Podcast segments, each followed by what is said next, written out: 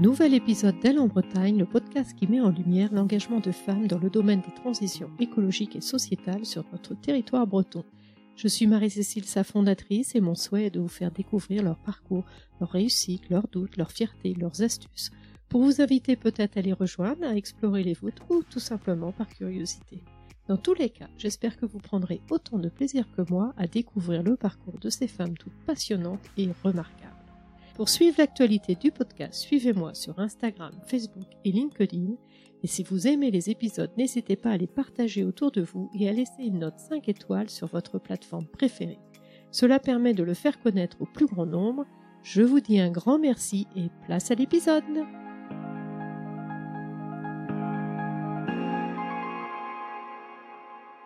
Bienvenue pour ce nouvel épisode d'Elle en Bretagne dans lequel je reçois Hélène Pécoil, fondatrice de Rennes du Compost, avec deux collaboratrices, Sophie Jimenez et Amel Msadek. En 2021, elles ont créé un service de collecte et de valorisation des biodéchets qu'elles réalisent en vélo-remorque auprès des restaurants, commerces et entreprises privées de la ville de Rennes, d'où ce nom bien trouvé de Rennes du Compost. Avant, Sophie, Hélène et Amel évoluaient dans le domaine de la santé et Hélène va nous raconter cette reconversion pas banale du soin au compost. En même temps, c'est aussi du soin mais de la terre, car le compost est un véritable or noir, car depuis le début de leur belle aventure, ce n'est pas moins de 92 tonnes de déchets collectés pour 30 tonnes de compost et 54 tonnes de CO2 évitées. Une boucle très vertueuse.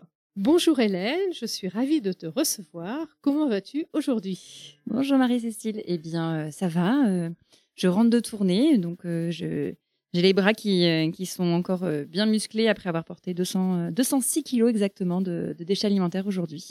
Belle récolte. Tout à fait. Eh bien justement, raconte-nous un petit peu comment est né ce projet, puisqu'avant, comme je l'ai dit là dans l'introduction, vous étiez plutôt toutes les trois dans le métier du soin. Est-ce que vous vous connaissiez déjà? Est-ce que vous étiez déjà collègues? Alors tout à fait, euh, on était euh, toutes les trois anciennes collègues de travail et aussi amies. Sophie travaillait dans la recherche et moi à un moment donné euh, j'ai travaillé dans la recherche aussi dans le même dans la même structure donc on s'est connus là. Et après dans cette même structure j'ai effectué d'autres missions où là j'ai travaillé en collaboration avec Amel. On a été ravis de travailler pendant plus de dix ans dans cette structure, mais au bout d'un moment personnellement, mes valeurs euh, personnelles, sociétales, écologiques, environnementales étaient vraiment euh, devenaient trop importantes et je, ne me retrouvais plus exactement dans mon métier du soin, même si c'était un, métier passion. Mais là, j'étais avec d'autres passions aussi et euh, je ne supportais plus de voir tous ces déchets alimentaires qui étaient jetés à la poubelle lorsque j'allais travailler. C'était quelque chose que je répétais auprès de mes collègues en disant mais je ne comprends pas que ça vous choque pas qu'on mette tous ces déchets alimentaires à la poubelle. Et en fait, avec Sophie, on se baladait à vélo. Elle, Sophie, elle avait envie d'une d'un métier en lien avec le vélo. Et moi je lui dis oh, j'aimerais bien qu'on fasse un faire quelque chose en lien avec l'environnement la protection de la terre. Et Amel elle elle était plutôt en lien avec euh, ben, vraiment aussi la protection de la terre mettre les mains dans la terre. Et en fait mon conjoint m'avait parlé de d'autres structures sur le territoire national qui faisaient de la collecte à, euh, à vélo de déchets alimentaires et j'ai évoqué du coup à Sophie ce concept. Elle m'a dit bah ouais, ça serait chouette, mais est-ce que ça n'existe pas déjà à Rennes? Elle a cherché, ça n'existait pas. Et euh, voilà, on s'est embarqués toutes les trois après dans cette idée farfelue un peu au début, mais euh, ça n'existait pas, il fallait le tenter. Auparavant, ça faisait combien de temps que vous travailliez euh, dans le domaine du soin?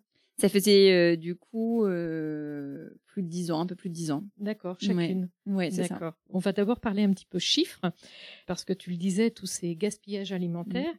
Aujourd'hui, c'est 18 millions de tonnes de biodéchets produits chaque année par les ménages en France, c'est ça? C'est ça. Et du coup, dans ce, dans ce chiffre, on ne compte pas le milieu professionnel parce que c'est très difficile de, savoir exactement, ben, par exemple, dans une entreprise, on n'arrive pas à calculer combien de, de sachets de de marre de café sont mis à la poubelle. Euh, donc euh, le chiffre qui est plus facile à estimer, c'est euh, pour les ménages parce que on estime à peu près par habitant du coup un grammage par habitant et on le multiplie en fonction du nombre d'habitants qu'il y a en France.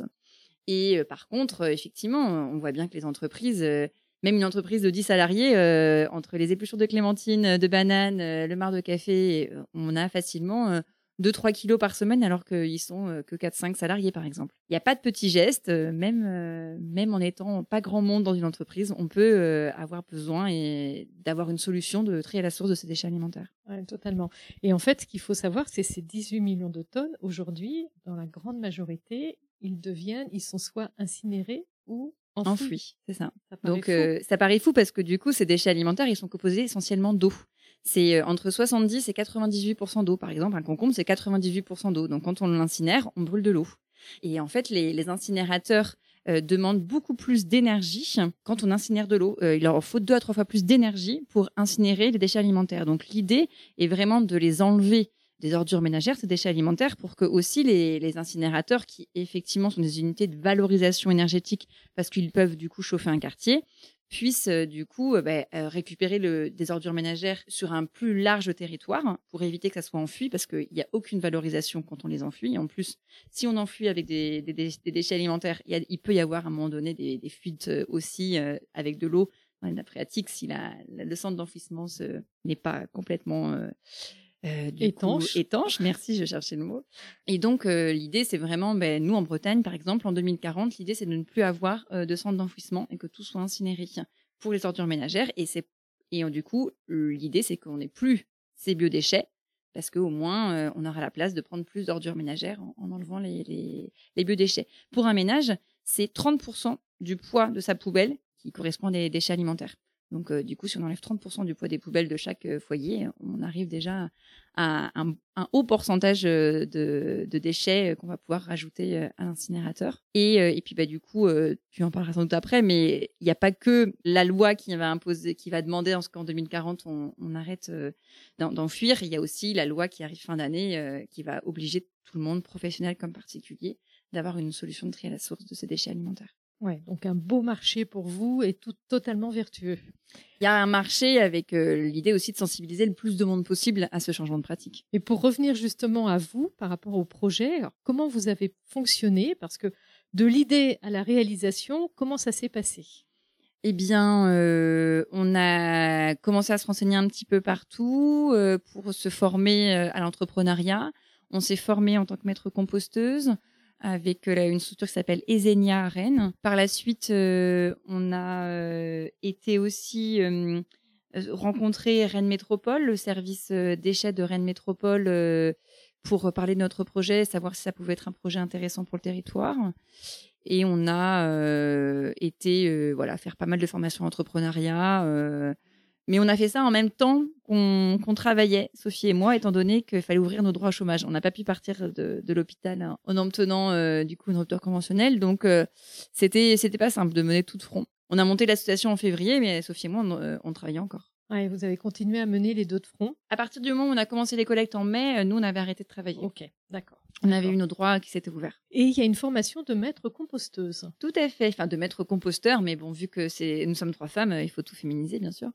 Et donc, euh, oui, oui, c'était, c'est une formation qui dure 15 jours, euh, qui nous apprend à, former les gens euh, sur la vie du sol, sur les micro et les macro-organismes qu'on va retrouver, sur les différentes phases de compostage, et, et puis sur comment composter au mieux qui nous apprend aussi à, essayer de trouver les bons arguments quand tu as une collectivité en face de toi, quand tu as un particulier en face de toi, une entreprise, pour les inciter à, trouver des solutions vertueuses pour leurs déchets alimentaires. D'accord, bah, en effet, en effet, donc un, diplôme de maître composteuse. C'est ça, avec un mémoire euh, en plus. Aussi. tout à fait, on a dû faire un mémoire. Donc, vous avez fait cette formation de maître composteuse. Et, entre le moment où vous avez eu l'idée et justement la première tournée, en, parce qu'il a fallu aussi mmh. s'équiper. Oui, tout à fait. Eh ben alors l'idée, elle est apparue à l'été 2020, euh, donc c'était en juillet, euh, fin juillet début août. Amel rejoint le projet en septembre. On crée l'association en février 2021. On fait les premiers investissements en avril 2021. On a commencé les premières collectes en mai 2021. Eh ben vous n'avez pas perdu de temps. Pas tant. Incroyable. oui. Parce que l'investissement en fait c'était euh, des, des, vélos, Oui, c'est ça. On en a pris un au démarrage et on a fait le deuxième investissement du deuxième vélo remorque en automne 2021. Enfin, ou au début 2022, je ne sais plus, mais non, non, je crois que c'est automne 2021. ça a été très rapide en fait pour le deuxième vélo aussi. Oui, oui c'est ça, c'était fin d'année 2021. D'accord. Mais en même temps, il fallait, fallait en effet euh, concevoir le projet, s'équiper.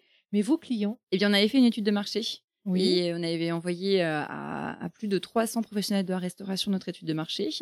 Et on avait reçu 48 réponses. C'était quand même un bon signal parce que c'est pas un, un, secteur qui répond forcément aux études de marché, surtout quand on n'est pas connu.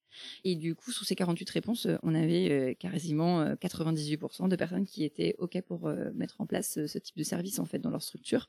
Donc c'était déjà énorme et un très bon, très bon appel pour du pied pour nous. Et, et, donc après, dans ces 48, on a commencé avec 20. Et parce qu'on voulait débuter petit pour vérifier que tout ce qu'on avait en tête pouvait bien se faire en, réel. On a été se former aussi avec d'autres structures qui existent déjà sur le territoire pour vraiment voir comment ça se passait en amont euh, avant de débuter les collectes. Et on a commencé avec les 20 et à partir de, du mois de septembre, après avoir fait trois mois euh, avec euh, ces 20 clients, on a augmenté et du coup, en mai 2022, nous étions à 40-45 clients et en mai 2023 de cette année, nous étions déjà à 80. on a fait x2 euh, tous les ans. Alors comment ça marche? C'est des tournées euh, qui sont programmées C'est ça, c'est des tournées qui sont programmées. Donc on, collecte euh, avec... on a deux, deux, vélos remorques qui sont en collecte tous les jours, sauf le mardi, tous les matins. on collecte à peu près de 9h, 9h15 à 11h30 midi. On a environ euh, entre 10 et 15 clients par, euh, par tournée. Maintenant, c'est beaucoup plus large. On n'a pas que les entreprises et les restaurants qui sont notre plus grosse marge, hein, de, notre plus grosse euh, part de clients. On a 31 restaurants, 29 entreprises, mais aussi on a maintenant des centres de soins. On a aussi des établissements scolaires, on a des boulangeries, des fleuristes, des, vraiment des structures qui sont assez disparates parce qu'en fait, tout à chacun produit des déchets alimentaires. Et après, c'est juste, euh, on a le couvent des Jacobins, Rennes par exemple, chez qui on collecte euh, euh, pour les salariés, pour l'office du tourisme, pour les événements, pour la partie traiteur. Donc on collecte beaucoup de, déchets alimentaires là-bas. Et du coup, bah, y a, on a, on a vraiment, on a même des copropriétés de particuliers. On a mis nos bacs en place dans des, dans des copropriétés de particuliers. Et donc l'idée, c'est de d'aller chez, chez chacun de ses clients, on échange euh, leur bac plein de déchets alimentaires contre nos bacs euh, propres. On les installe leur bac propre du coup euh, chez eux. Et après, avec tous nos bacs remplis de déchets alimentaires, on va sur notre zone de compostage qui est à la Prévalet et on composte. Et on, notre zone de collecte, du coup, au démarrage était sur Rennes. Et maintenant, c'est étendu sur Cesson-Sévigné, Saint-Grégoire, Bru et Saint-Jacques-de-la-Lande. Donc, on est vraiment sur des commune euh, euh, proche de Rennes, mais avec euh, aussi beaucoup d'entreprises, parce que là, en ce moment, c'est vraiment la majorité de nos, demandes, c'est les entreprises, mais aussi des événements, des événementiels, avec des, gros événements sur Rennes qui nous contactent pour qu'on collecte leurs déchets alimentaires. D'accord. Et c'est vous qui pédalez? Eh bien, c'est nous qui pédalons, oui, oui. Je, je, reviens tout juste de... Je dis parler de mes bras qui avaient sacrément dû euh, porter les bacs, mais mes jambes, elles ont bien dû aussi euh, pédaler. Mais c'est un vélo électrique, hein, heureusement. Oui, heureusement, vu les, vu les volumes. Et donc, ça fait un certain nombre de kilomètres pour une tournée? Oui, alors bah, justement, ce matin, euh, il y a quelqu'un qui a pris le nombre de kilomètres on a, et c'est environ 15 kilomètres qui a été fait pour, pour chacun d'entre nous ce matin. Et par contre, quand on va à Bru ou Saint-Grégoire ou Cesson, on est plutôt sur une vingtaine de kilomètres. Et donc, il faut savoir aussi qu'on que hum, on propose des ateliers. J'évoque ça parce que on essaie de pas les inclure en même temps qu'on fait nos tournées, mais quand on met en place chez un nouveau client, essentiellement les entreprises, on fait le dépôt de bac et en même temps on propose un atelier pour sensibiliser les salariés à la nouvelle démarche et aussi sensibiliser à ce qu'ils vont devoir faire chez eux en vue de la loi qui arrive. Et donc voilà, ça marche beaucoup aussi nos ateliers et, les formations de coup qu'on propose. Ouais, donc vous avez même pu déjà commencer à vous diversifier un petit peu, à étendre votre offre de service. Oui, c'était important euh, qu'on ne soit pas que dépendant des collectes. Et, là même aujourd'hui, on fait aussi des formations euh, pour les référents de sites des aires de compostage partagées, des formations qui sont dispensées par le marché public de Rennes Métropole. Et du coup, on, on propose, enfin nous, on est les prestataires qui effectuent ces formations. Eh ben, quelle efficacité alors je sais pas, vous savez, c'est, bah, ça fait du bien d'entendre ça, mais c'est souvent qu'on se dit ah non, non on fait jamais assez, on a l'impression d'être sous l'eau tout le temps. Oui, parce que l'activité, vous êtes trois, mais l'activité doit être. Euh, Alors on est quatre, euh, ah. quatre. Du coup, nous on est trois cofondatrices. Et il y a Corentin euh, qui nous a rejoint en tant que coporteur du projet à l'été 2021, et on a un salarié collecteur-composteur trois jours semaine. Et là, on va prendre un alternant en plus. Euh. En effet, donc euh, l'équipe s'étoffe aussi. Tout à fait. Mais en vue de justement de cette loi qui arrive, il faut qu'on prévoit aussi un virage d'un changement d'échelle. Ouais, complètement. Mm. Et, ça doit aussi vous changer parce qu'avant, dans les métiers du soin, vous étiez plutôt à l'intérieur. Là, vous êtes la majorité du temps à l'extérieur. Alors, pas tout le temps parce que du coup, on a besoin de beaucoup passer de temps en bureau pour, pour toutes les tâches administratives qu'on a. Mais euh, quel bonheur de passer euh, ma journée à l'extérieur, même quand il pleut, c'est sympa. J'imagine. Même si on est trempé. Puis on est en Bretagne. Mais c'est pas souvent qu'on a de la grosse pluie. Euh, même la pluie, petite, petite pluie fine, au final, pendant des heures, c'est presque pire parce que tu es tout autant trempé. C'est vrai, c'est vrai. Le petit crachin breton. C'est ça. Par rapport à ces biodéchets qui sont collectés, euh, donc euh, vous en faites du compost. Et justement, ce compost, qu'est-ce qu'il devient et son évolution en fait? Au bout de combien de temps ça devient du compost? Comment, comment ça marche? Alors, euh, du coup, les différentes phases de compostage, je vais faire assez rapidement, mais on a, euh, au bout d'une semaine, 15 jours, on a la première phase de compostage qu'on appelle la phase thermophile, où c'est les bactéries qui viennent euh, manger tous les déchets alimentaires. Et déjà, au bout de 15 jours, 3 semaines, on ne reconnaît plus les déchets alimentaires toutes ces bactéries euh, qu'on appelle des actinomycètes, elles font monter en température le compost et euh, cette montée en température va permettre d'hygiéniser la matière. L'hygiénisation, c'est détruire les pesticides, euh, empêcher la prolifération des mauvaises bactéries et empêcher aussi la prolifération des graines pour éviter que quand tu mets ton compost sur le sol, tu aies des courges, des tomates qui poussent parce que ces graines-là, dans tous les cas, tu les incorpores dans ton compost il faut pas qu'elles se, qu'elles elles soient détruites aussi.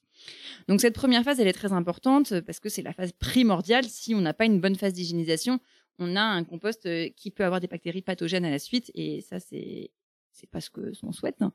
Donc euh, cette première phase, elle peut durer euh, voilà les le premier mois, les deux premiers mois, puis après on rentre dans la phase un peu de plutôt de ben, où ça redescend en température. On est à, 40, 45 degrés. Les cloportes, vers de terre apparaissent, donc les macro-organismes. Et ces macro-organismes, ben, ils viennent euh, en fait ben, manger les restes de ces micro-organismes. Et puis, ben, au bout de six mois, nous, au bout de 4 à 6 mois déjà, on a du compost parce que ben, il y a cette haute montée en température. Et, euh, notre compost euh, vraiment jeune, c'est au bout de 4 mois parce que on a déjà un, beau terreau, mais on a encore plein de vie dans le sol. Donc ce, compost jeune, faut le mettre que plutôt à l'automne ou à l'hiver sur les sols parce qu'il a encore plein de nutriments. Et un compost qui a 6-9 mois, dedans on ne retrouve plus de vers et cloporte parce qu'ils ont déjà tout mangé, ils ont déjà fait leur travail. Et ce compost-là, bah, lui, c'est plutôt un compost de printemps parce que c'est un compost où il ne faut pas qu'il y ait trop de nutriments parce que sinon ça peut brûler les, graines, les plantations qu'on fait au printemps.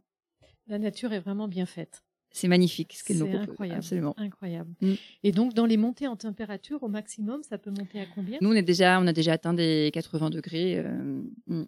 Donc, finalement, ça pourrait être une source de chaleur Alors, ça peut être une source. Il y a des gens qui utilisent effectivement, euh, qui récupèrent l'énergie du compost pour, euh, pour en faire du chauffage ou pour chauffer la douche, par exemple. Ça pourrait être une source d'énergie, oui. Ouais, dis donc. Mm. Bah, je n'avais pas idée que ça montait à si haut en température. C'est c'est primordial si on veut l'hygiénisation. Oui, ce qui paraît aussi euh, assez logique. Et donc, ce, compost, euh, vous le...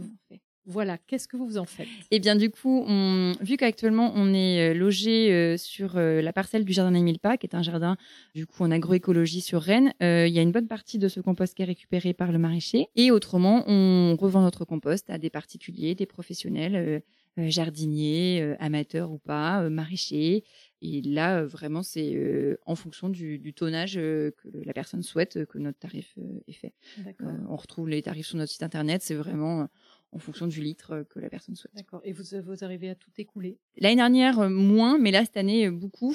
On écoule pas mal et on a, on a de nouveau plein de demandes hein, en rentrant dans le. Dans, on rentre pas dans l'automne, mais les, les, les, pros, eux, savent bien que c'est la bonne période pour, pour commencer à en mettre. Comme ça, ça permet de garder le, le sol chaud tout le reste de l'hiver en fait. Ah, Parce que le compost étant euh, encore plein de vie, ben, il, amène euh, du coup, on, diminue à peine la, température du compost, il reste euh, à 20-25 degrés quand il est encore jeune. donc, donc c'est, ça, garde bien le, sol un peu au chaud pour l'hiver. Et euh, il faut savoir d'ailleurs qu'on le norme notre compost, on le fait passer euh, au normage euh, avec un laboratoire, ça s'appelle la norme NFU 44051 et c'est là qu'on vérifie bien qu'il n'y a plus de mauvaises bactéries, il n'y a plus de, de, pesticides dans notre compost. D'accord, d'accord. Ben donc, c'est ça paraît fou. Quelque chose que finalement on jette, on s'aperçoit que finalement c'est de l'or. Mmh. C'est ça, de l'or noir. C'est, primordial hein, pour refertiliser des sols, de remettre des nutriments. Euh, il y a de, des engrais, mais il y a euh, du coup potentiellement euh, la possibilité de remettre un tiers de tiers, un tiers de compost pour deux tiers de terre. Pour parler maintenant du projet, mais notamment du, de votre nom, Reine du compost, mmh. c'est particulièrement bien trouvé. Comment ça vous est venu? Eh bien, on a cherché longtemps. Pour l'anecdote, au démarrage de l'assaut, nous, on se concentrait au démarrage sur le logo, le graphisme, le, le nom. Tout le monde disait, non, il faut que vous fassiez votre prévisionnel, votre business plan. Non, d'abord, on va trouver le nom. Et après, on fera tout ça. Et donc, du coup, euh, est-ce que c'est typiquement féminin? Je ne sais pas, mais en tout cas, nous, on avait besoin de se projeter sur quelque chose pour pouvoir euh, créer la suite qui était bien plus rébarbative. Et donc, euh, on en parlait un peu autour de nous, etc. Et puis, euh, et puis c'est une, amie qui a dû avoir une idée assez proche, et j'ai dû dire ah mais ça pourrait être reine du compost, comme ça les gens quand ils cherchent sur internet, ils mettent compost reine, et puis paf, on tombe en premier. J'étais avec des amis à ce moment-là qui étaient dans la communication, tout ça, c'est leur métier quoi. Elles m'ont dit, mais c'est excellent, c'est tout à fait ça. Et je suis rentrée après, j'ai dit aux filles. Et donc, euh, au début, on était parti sur des noms bretonnants. Enfin, c'était pas du tout euh, autant parlant. Et, et, donc là, les filles m'ont dit, ah, mais bien sûr, Banco, on fait ça. Et donc, euh, effectivement, aujourd'hui, il y a plein de gens qui veulent, qui, veulent juste du compost à Rennes, qui écrivent compost Rennes. Oh, bah tiens, il y a du compost. on n'a pas besoin de, de, se faire trop, de se faire trop de pub sur la vente de compost grâce à ça. Mais carrément, mais il y a aussi au-delà. Rennes aussi, les, vous êtes les reines, r e i n e du compost. Oui, alors, mais c'était pas que ce jeu de mots-là, c'était euh, surtout euh, le vélo, c'est la petite reine. Aussi, oui. Vu que c'est un vélo qui tire la remorque, euh, le reine du Père Noël tire la remorque. Waouh. nous, on n'était pas vraiment que sur le côté reine R-E-I-N-S. On était plutôt sur voilà l'attelage qui est porté par une reine, le vélo avec la petite reine. Et après, on voit bien que la blague est surtout sur le, les reines, mais ça nous fait rire.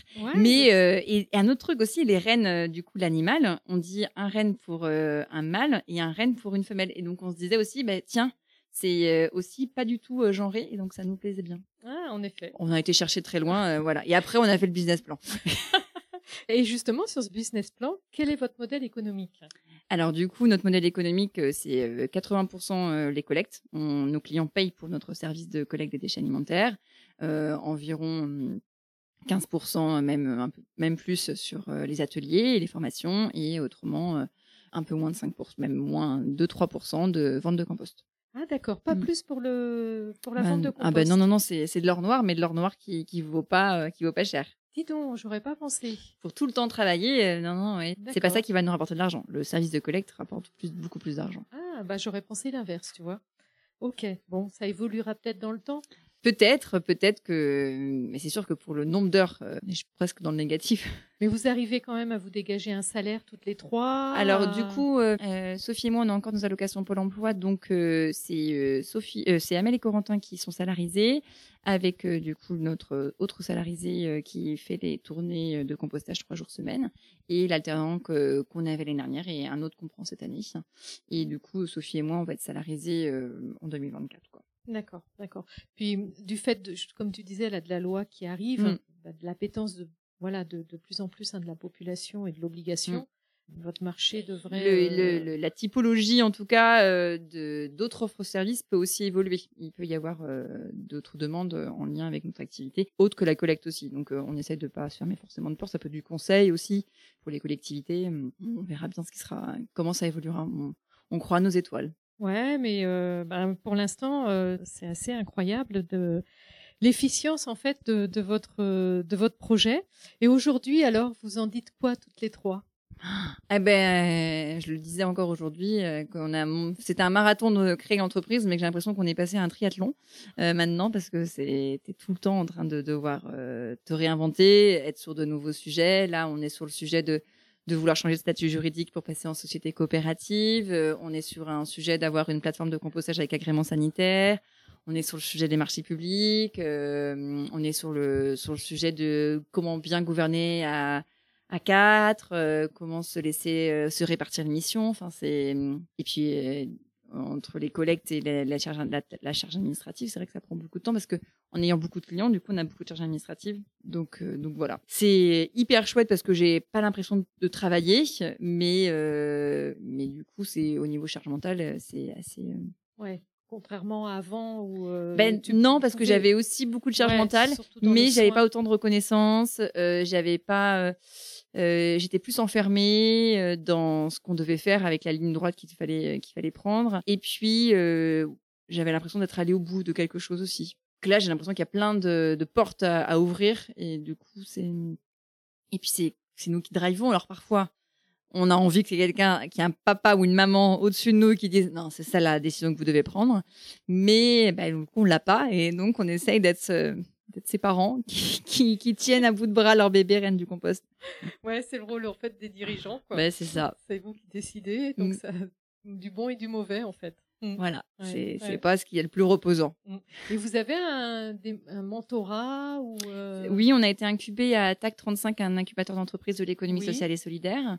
Et on réfléchit du coup aussi à, continuer un peu d'être accompagné par des, accélérateurs d'entreprise qui, qui permettent vraiment aussi de, solidifier les fondations. Quoi. Donc des perspectives, pas de regrets? Ben Non, parce que de me dire que, pour la petite histoire, normalement ça devrait débuter, mais on a signé avec notre, ancien, notre ancienne structure hospitalière un contrat de collecte des déchets alimentaires. Donc je me dis que eh ben, j'aurais mis en place euh, ce que je ne pouvais plus supporter en travaillant là-bas. Eh ben, euh, j'aurais mis en place, euh, enfin, on aura mis en place avec Rennes du Compost ce que je ne pouvais plus supporter de, jeter ces déchets alimentaires des patients dans notre dans notre ancien travail.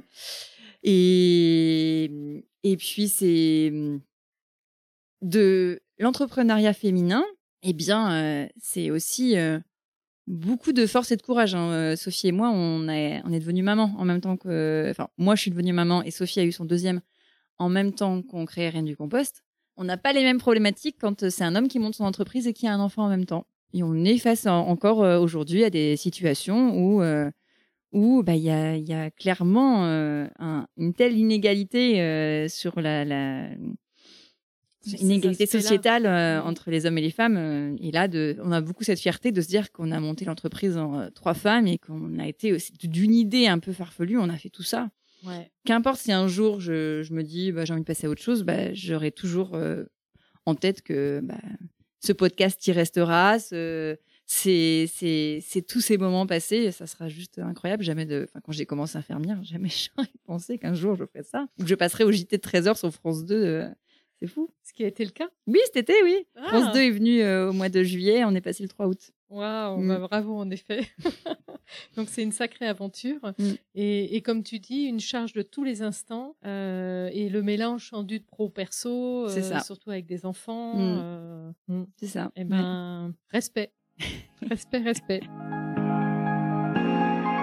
Moi, mon podcast, il s'appelle Elle en Bretagne.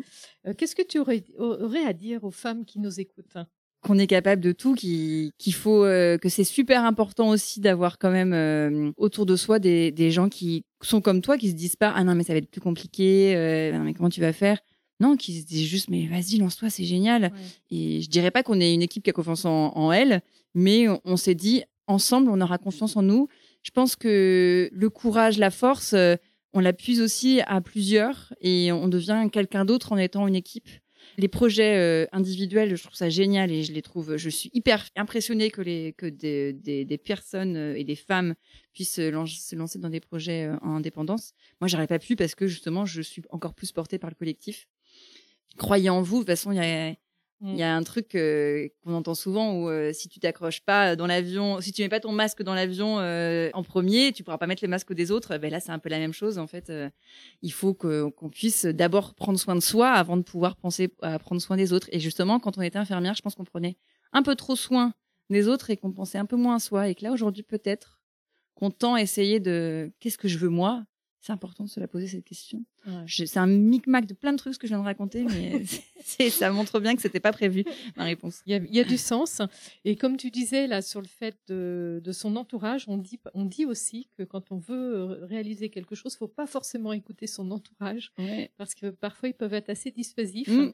euh, projeter plutôt leur propre peur euh, sur le projet. Donc je ne sais pas si c'est arrivé. Ben non, moi euh, vraiment j'avais un entourage, mais c'est peut-être pour ça que je suis comme ça aussi, qui m'a moins pas trop posé de questions, qui se disait mais vas-y lance-toi, c'est génial, c'est une super idée, euh, et qui était vraiment très porteur. Et après, on choisit pas sa famille, mais euh, même mes amis, mon conjoint, c'était plutôt d'une facilité ce, cette reconversion de oh bah oui, oui, bien sûr, tente, vas-y, enfin, on n'a qu'une vie de toute façon. euh. C'est clair. Comme Ouais, tu dis, on n'a voilà. qu'une vie, donc Mm. euh, voilà, faut oser. Ben puis, oui, euh, oui, oui. Et puis c'est pas grave, ça le fait pas. Ça, c'est un truc tellement français d'avoir peur de l'échec. Enfin, dans, il y a, on, je n'envie pas les Américains sur plein de choses, mais sur euh, ce point, les Américains, eux, c'est euh, tenter, tenter, tenter, c'est, gagner. Et que nous, il faut que ça marche pour que ça soit gagné. Et en fait, euh, c'est déjà oser qui est, qui est gagné. Même si ça échoue, et ben on passe à autre chose. Mais, et puis on aura appris, euh, appris plein de choses, en fait. Voilà, pour Mm. justement peut-être réussir la fois suivante. Tout à fait. C'est Ouais. ça. En tout cas, c'est une, une, une belle aventure là que tu nous as racontée. Et, et par rapport à la Bretagne, vous êtes bretonnes toutes les trois? Alors, euh, Mm. Sophie et moi, on est bretonnes. Euh, on a toujours vécu à Rennes et on n'a jamais voulu quitter cette, euh, cette super euh, ville. Corentin, lui, il est bordelais et il avait de la famille en Bretagne et il avait très envie de venir vivre en Bretagne. Et Amel est, tunisienne et elle a fait ses études à Paris. Elle a été à l'école d'infirmière à Rennes et elle n'a pas voulu quitter Rennes quand elle, elle est arrivée ici. Donc on est tous les quatre attachés différemment, mais effectivement, tous les quatre avec, avec euh, la Bretagne dans le cœur. Voilà, et puis euh, notamment sur Rennes. Voilà. Merci pour cet Merci à échange, hein, euh, nous avoir partagé euh, justement vos- votre aventure toutes les trois. Ah, tiens, une dernière question. Tu disais, toi, tu, tu souhaitais être trois, enfin, ça t'allait bien d'être trois, mais en même temps, ça peut être compliqué. On se disait plutôt que, que trois, ça pourrait être bien parce que si on n'était pas d'accord, euh, si on était deux et qu'on n'était pas d'accord, mais qui euh, pouvait euh, du coup essayer d'être la, Suisse? C'est plus là aujourd'hui, on est sur une gouvernance à quatre avec Corentin. Et plutôt en fonction de, ce changement de statut juridique avec la SCOP, comment trouver, faire en sorte que chacun prenne bien sa place au niveau de, la, de la direction? C'est que c'était plus simple au démarrage. Maintenant, on est sur, on va devenir des vrais dirigeants, chose que moi, je m'étais juste imaginé euh, faire des collectes à vélo euh, dans Rennes quand il faisait beau, hein, quand on a eu l'idée. hein. Bon, là aujourd'hui, euh, il y a quand même pas mal de temps aussi autre que Ouais. de me balader. Ouais, Dans clair. Rennes à vélo. Y et ce côté, voilà, gouvernance, c'est pas, c'est- c'est là où c'est plus compliqué en collectif Ouais, que quelqu'un qui décide tout seul. ouais. C'est clair qu'il y a différentes Mais c'est beau aussi. dimensions. Oui, non, mais tout à fait. C'est Mm. un beau projet, une belle réalisation. Euh, Merci à vous toutes et tous qui nous écoutez. Merci aussi pour votre fidélité. Si vous avez aimé, n'hésitez pas à mettre 5 étoiles, à vous abonner, à me faire part de vos commentaires. Et je vous donne rendez-vous dans deux semaines pour le prochain épisode. Kenavo Hélène Kenavo